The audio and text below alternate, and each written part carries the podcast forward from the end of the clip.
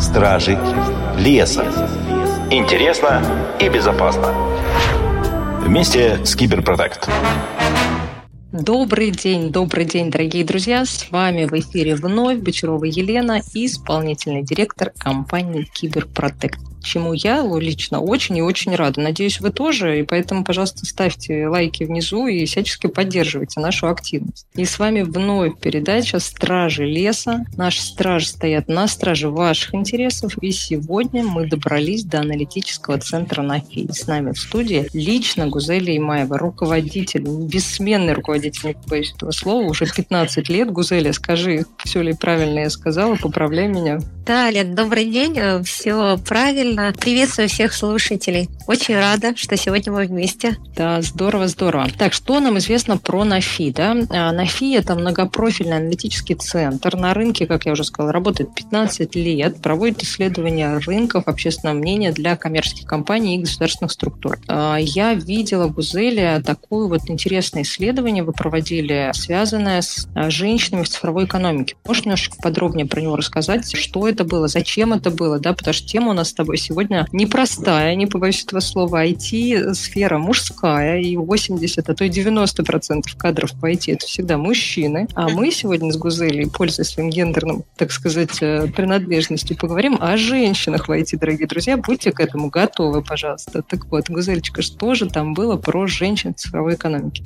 Да, это уникальный проект. Называется он э, «Стереотипы в отношении женщин и социально-экономические последствия в условиях цифровой экономики». И мы затронули тему, связанных с предрассудками, стереотипами, угу. которые есть в отношении женщин, как в целом, так и в сфере IT. В том числе получили очень уникальные результаты, с моей точки зрения. Я думаю, что одни из первых мы изучили этот аспект в России. А, более того, а, этот проект в свое время стал таким лидером и победил а, в международном конкурсе Equal in Tech как лучший Ого. исследовательский проект в интересах женщин. Потому что мы показали знанку, мы показали действительно те установки, которые существуют в отношении женщин, в том числе в IT, и как они влияют и на положение самих женщин, и на эффективность тех компаний, которые принимают те или иные решения в части uh-huh. найма женщин на ту или иную позицию. И не только компании, но и в целом для экономики, для социальной сферы. Всегда спрашивают, ну почему именно фокус на женщин? Здесь да. я, наверное, отвечу таким образом. Во многом действительно женщина играет большую роль во многих сферах, и на нее полагается очень большая ответственность, потому что во многом от нее зависит качество жизни всей ее семьи ее детей, ее близких, а за спиной mm-hmm. у каждой женщины очень большая ответственность. И зачастую ее благополучие и финансовое, и профессионально определяет э, во многом и качество жизни нашего общества, я бы так сказала. Да. Вот. А так как э, сейчас э, тема IT и сфера цифровых технологий у нас активно развивается, и фактически уровень цифровых компетенций, который есть у человека, оно предопределяет уровень его конкурентоспособности на рынке mm-hmm. труда. И этот вопрос становится очень сильно актуален. Mm-hmm. Один из таких выводов, который которых мы получили в рамках этого исследования, что существует очень серьезное предубеждение относительно всех компетенций женщин в сфере технологий. Да. Начинается все с самого детства. И если мы посмотрим на родителей, какие они советы дают своим да. детям, например, э, дочери или сыну, мальчикам в три раза чаще рекомендуют идти в цифровых технологий. В три раза чаще. Да, да. в два раза чаще предпринимательство. Ну, это вот другой аспект. Тоже мы изучали. Вот в три раза чаще. Во многом, конечно, в детстве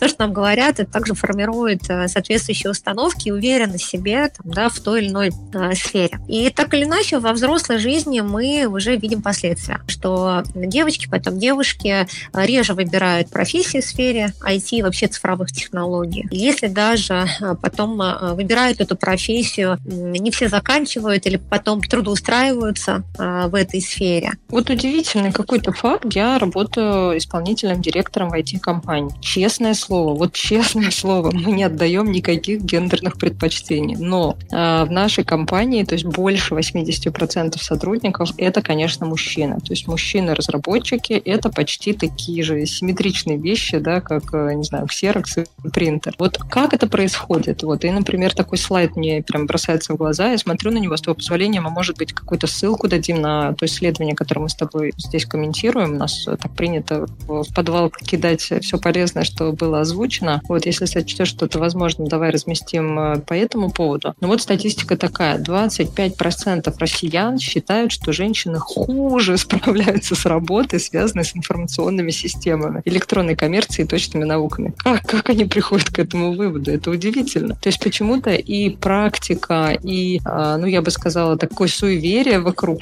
того, что для женщин войти, э, ну, не то чтобы нет места, но она точно э, не так хорошо справляется, вот оно на лицо. То есть как это выходит? Да, это, конечно, в первую очередь общественные установки, которые долгое время формировались и продолжают влиять на наши умы, в том числе, кстати, и на HR-специалистов, которые занимаются наймом. Угу. И здесь мы видим, что делают приоритет э, при выборе того или иного да, специалиста именно в пользу мужчины, нет, да. либо, угу. наоборот, могут относиться как нисходительно, да, и в том числе, например, в школах, вузах, угу. если девушки выбирают, например, STEM-профессию, то вот здесь это тоже присутствует. И во многом формирует такую же неуверенность в дальнейшем при построении своей какой-то профессиональной траектории. Поэтому Слушай, ну... каждый четвертый так э, считает, это подтверждается данными. Э, с одной стороны, это общественные стереотипы, а в дальнейшем и сама ну, женщина под давлением таких стереотипов делает уже выбор либо не в сферу IT, uh-huh. либо даже если она этот выбор делает, потом, может быть, не очень уверенно двигается по этой траектории. Вот uh-huh. по нашим данным, в самой сфере IT достаточно много женщин работает, но это скорее такой административный блок, который сопровождает. Да, это не совсем то, о чем мы сегодня говорим. Да, смотри, ну вот на фоне того, что сейчас происходит на рынке труда, да, я вижу, как э, сложно подбираются там специалисты на те или иные вакансии. Ну, был такой период, когда компании уходили с рынка, международные компании, да, и высвобождалось какое-то количество специалистов, их быстренько там нанимали. Вот, и так или иначе, сейчас, мне кажется, этот передел рынка уже произошел кадрового в первую очередь, и теперь мы уже имеем такую ситуацию застойную, да, и за каждым кадром там целым приходится охотиться, целый хантинг образуется. Скажи, как тебе кажется, во-первых, я знаю, что такую еще подсвечу твою экспертную позицию. Ты э, очень активно работаешь э, в ЕЖЕФ, это Евразийское женский э, форум и собрание, которое проходит при Совете Федерации, которое возглавляет Валентина Ивановна Матвиенко. Вот, может быть, какие-то отдельные инициативы, которые должны ситуацию как-то переломить, которые вводят в новых специалистов?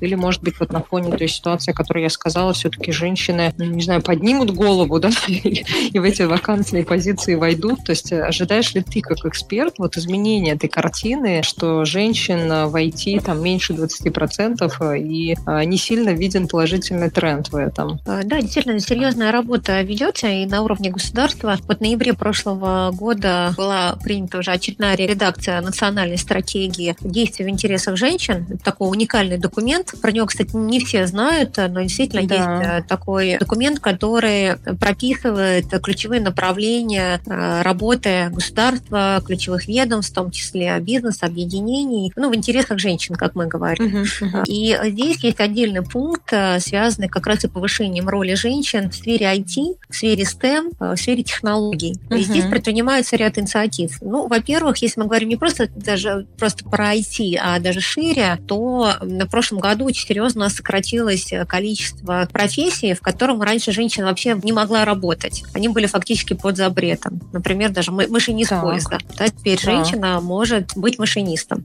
технологии настолько шагнули вперед, э, что не нужно, как раньше, иметь такую большую физическую силу, чтобы э, справляться с какой-то задачей. Многие процессы цифровизовались, поэтому женщина вполне может уже осваивать эту сферу деятельности. То есть вот здесь такой большой э, серьезный шаг был сделан. Также поддерживаются различные инициативы корпоративные по поддержке женщин. Это, например, форматы удаленной работы, которые нам всем очень сейчас уже близки, Понятно, понятны да. благодаря ковиду. Да. Это действительно сделало огромный шаг для поддержки женщин. Вот это я, наверное, особо хотела бы отметить, так как все-таки на женщине, чтобы не было, лежит очень большая ответственная роль э, по материнству, прекрасная да. роль. И, конечно, вот именно удаленный формат, особенно в сфере цифровых технологий, позволяет женщине э, совмещать и работу, да, и уход за ребенком, и не выпадать серьезно из профессиональной деятельности и продолжать там, свой карьерный путь. И поэтому здесь очень важно в части корпорации именно поддерживать такой формат и поддержки женщин, которые выбрали этот путь,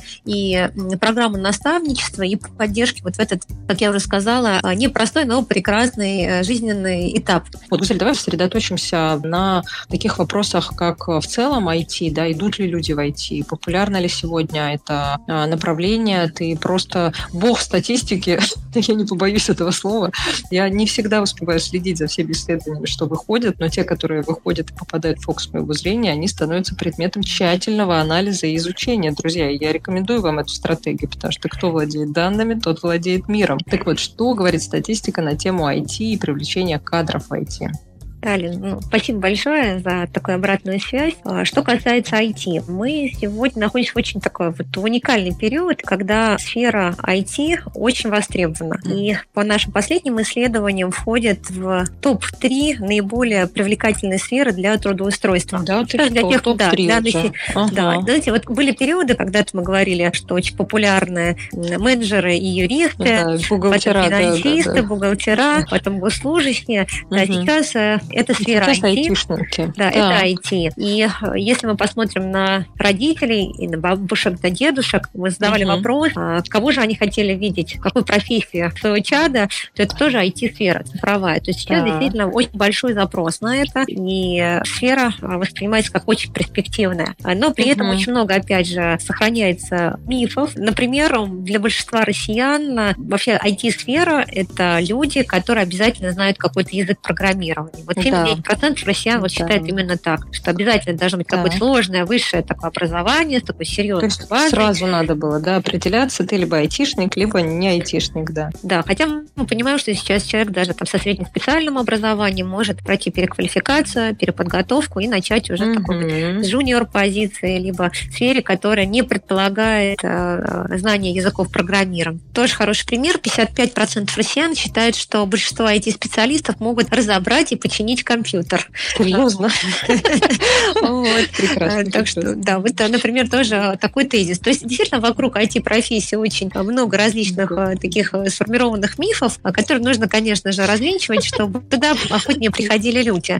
Но при этом здесь мы видим и большие усилия со стороны государства по поддержке отрасли а, и возможности получить цифровую профессию достаточно а, быстро. Также прекрасный проект запущен «Код будущего» для подростков. Вот с 8-9 класса, когда ребята уже могут освоить в таком вот раннем возрасте, уже вот серьезно освоить какой-то из языков программирования, действительно, угу. как-то вот двигаться вот именно э, в этой профессии. Да, вот слушай, тоже сразу в голову пришло, что вы можете, помимо того, что становиться экономистом, еще присоединиться к цифровой кафедре и тоже параллельно получить диплом в IT, вполне себе работать в профессии. Вот, поэтому возможностей сейчас огромное количество. Важно а, идти вот за этим трендом, как мне кажется, и он точно очень долго еще будет растущим. А, Гузель, знаешь, за какой еще тезис хочу зацепиться? Вот ты говорила про недооценку рисков, да, что э, люди, про, очень, про то, что очень много стереотипов существует, да, и, и в такой вот воображаемой реальности мы все и живем. А я хочу перейти еще к одному твоему исследованию, прекрасному, на мой взгляд, а, которое было опубликовано чуть раньше и касалось информационной безопасности. Оно меня касается напрямую, поэтому его я точно изучила очень самым внимательным образом. А, вот, и в нем вижу, например, такую цифру, что 53% компаний сталкивались с теми или иными инцидентами в сфере кибербеза, да, какими-то атаками или каким-то человеческим фактором, но при этом подавляющее количество тех же самых 53% считают, что ничего особенного в связи с этим предпринимать не надо. А, тоже вопрос э, как бы от меня, как э, человека, который занимается бэкапами, занимается данным, хранением данных, безопасным хранением данных. Я постоянно вижу эти кейсы, что люди не заботятся о том, как корректно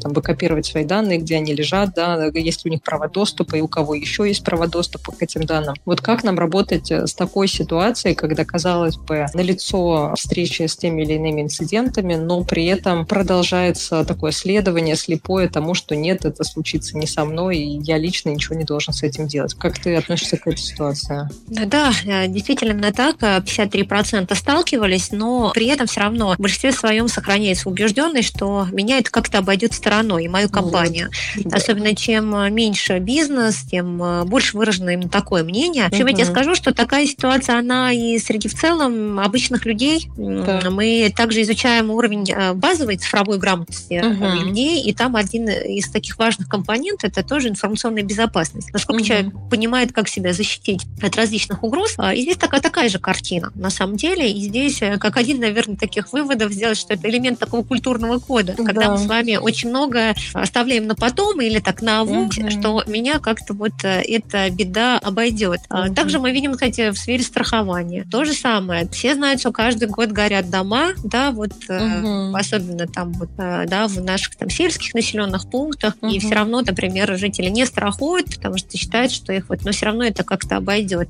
Угу. И здесь есть такой информационный вакуум и непонимание, и незнание тех возможных рисков и потерь, которые есть. И с бизнесом, конечно, нужно ну, разговаривать на языке потерь в первую очередь. Угу. Наверное, там в деньгах, да, в рублях, вот сколько компании а, теряют, есть такие оценки, да, от а, такого а, рода ситуаций. Вот из тех прецедентов, с которыми сталкивается бизнес, это потери данных. 19% компаний говорили, что после угу. вот, таких прецедентов, да, то есть это потери денег и конфиденциальная информация, да, когда вот речь идет об угу. интернет-мошенничестве, это заражение вирусами рабочих компьютеров сотрудникам, в том числе даже с последующим вымогательством денежных средств. Угу. Вот, там это атаки на сайт компании, несанкционированный там доступ к какой-то корпоративной информации, э, взломы почтовых ящиков. То есть мы все это вот как раз и про это спрашивали, и действительно фактов таких очень много, но при этом вот здесь очень большой разрыв между такими прецедентами и тем, что думает, что ну в будущем, наверное, меня как-то это раз уже не коснется. два раза в одну воронку не падает, да, что раз я уже столкнулся, значит